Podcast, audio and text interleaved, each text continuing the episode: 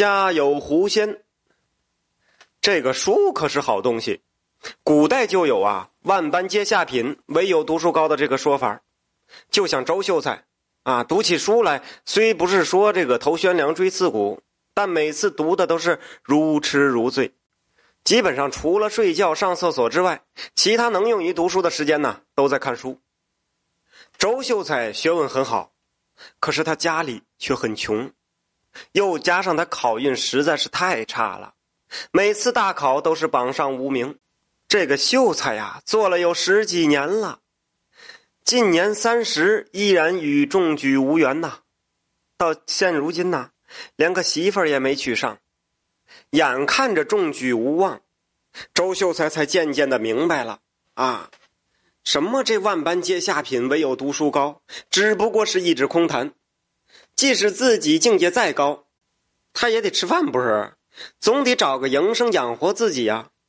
于是啊，他就跑到了镇子上摆了个小摊儿，啊，给人家写写信、代笔、写写什么的，勉强挣个生活费。话说有这么一日。有这么一位老者，来到周秀才旁边，支开了挂摊儿，然后啊挂起了招牌。周秀才看了看这个老者，除了一身布衣道袍和行头之外，也看不出有什么仙风道骨的仙气。周秀才看着老者，那老者也正端向他，相互点了点头，算是打过了招呼。就听老者说。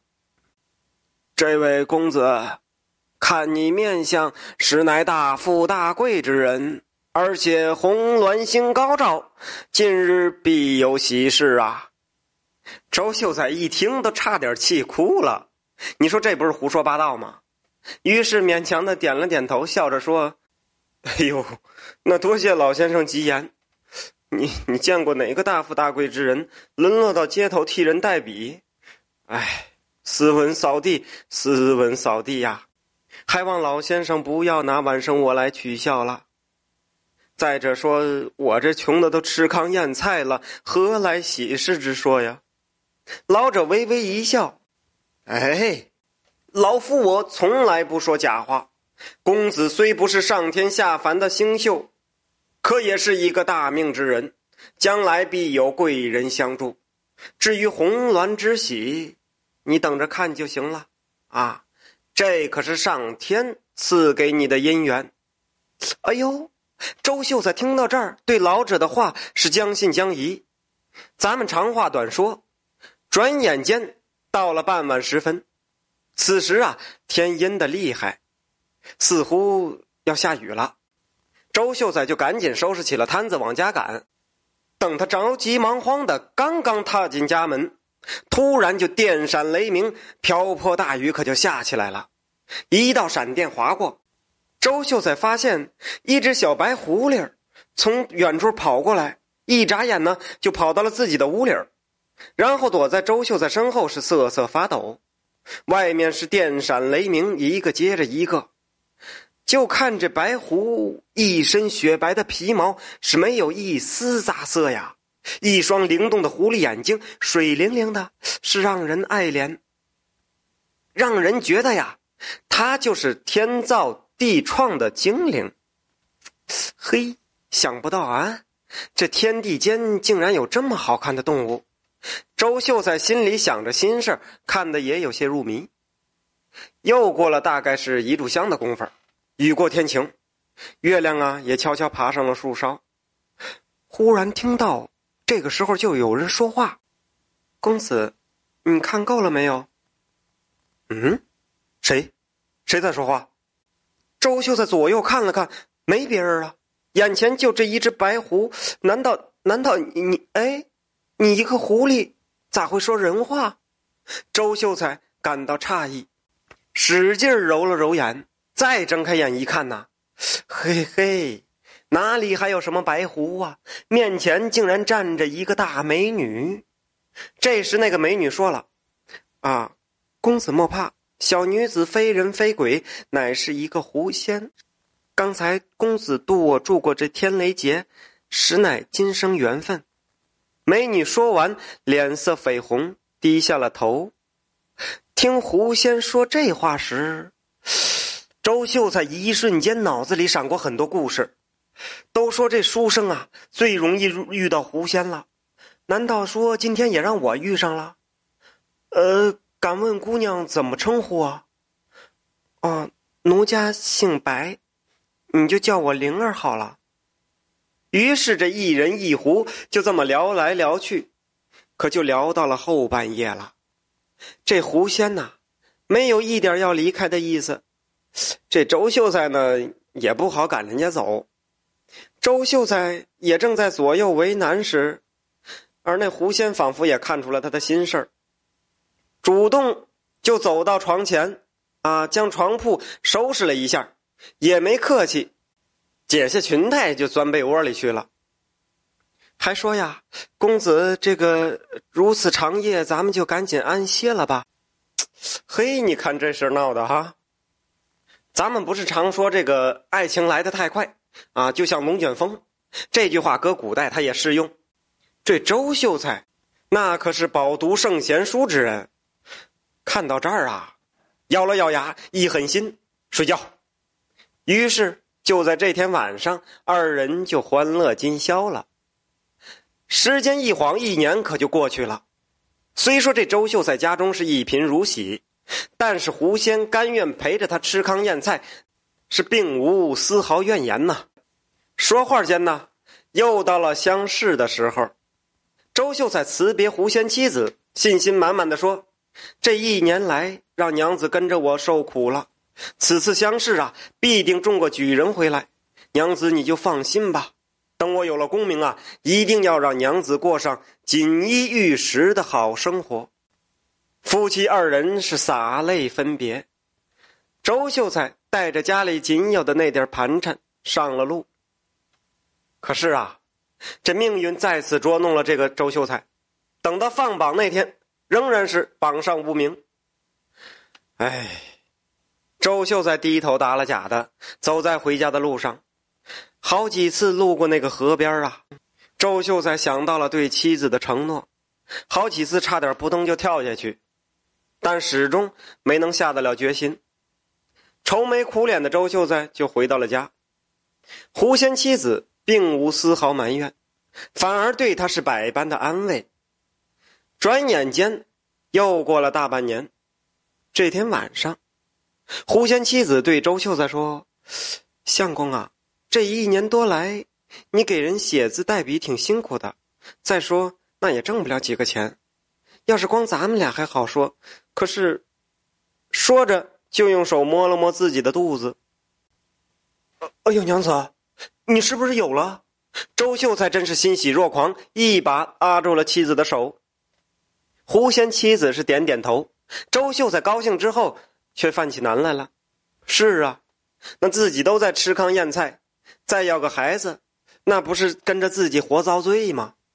妻子安慰的说：“相公啊，你忘了我可是仙呐。”相公的学问好，可是考运却差，你就没有想过这里面有人为的因素吗？这么着，明天我就上京城给你捐一个官当，相公你看如何？什么？捐捐官？这捐官咱也得有钱呢。周秀才疑问道。就见狐仙妻子笑了笑，走出屋来到了院子里，然后在地上捡了一块石头。回过头来说：“相公，你且看。”说着，将手一翻，那块石头竟然变成了一锭银元宝；而再一翻手，又变成了金元宝。哎呦，把这个周秀才都快看傻了，说话都结巴了。娘娘娘娘娘子，这这不对呀！你既然能点石成金，咱们不早就发达了吗？为何这一年多来甘愿陪着我是吃糠咽菜？狐仙妻子是扑哧一笑，说：“相公啊，这不叫点石成金，只是个障眼法的小把戏。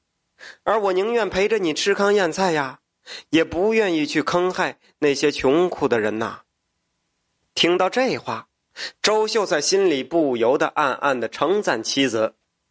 狐仙妻子接着又说：“明天呐，我先上京城去给你铺路。”等一切都安排妥当之后，你去报道就行了。那娘子啊，我怎么找你呀？周秀才问。今年是十五，两个月后的十五，你到京城的南门，自然会有人接你。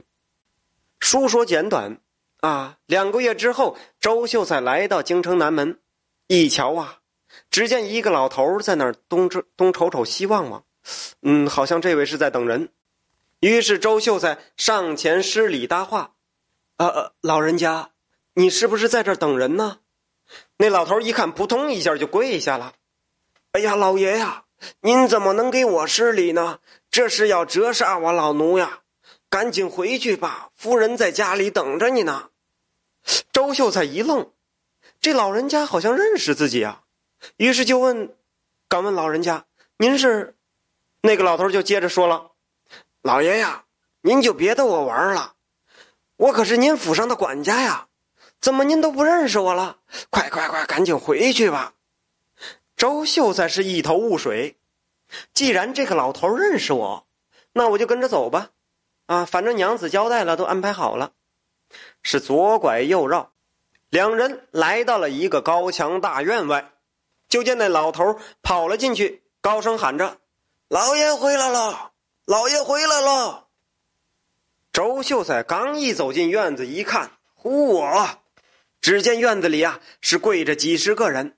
有家丁，有丫鬟，啊，纷纷说着：“呃，参见老爷，参见老爷。”正在这时候，就见两个丫鬟陪着一个身着华贵的美貌女子从屋里走了出来。这谁呀？周秀才一看呐，不是别人，正是自己的那位狐仙妻子。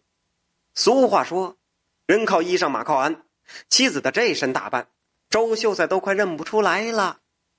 就见狐仙妻子走到周秀才跟前说：“老爷，你回来了。”然后转身对那些下人说：“行了，你们都退下吧。”等下人们都走了之后，周秀才跟狐仙妻子拉着手来到了屋里，就不解的问到了：“哎呦，娘子啊，这到底是怎么一回事啊？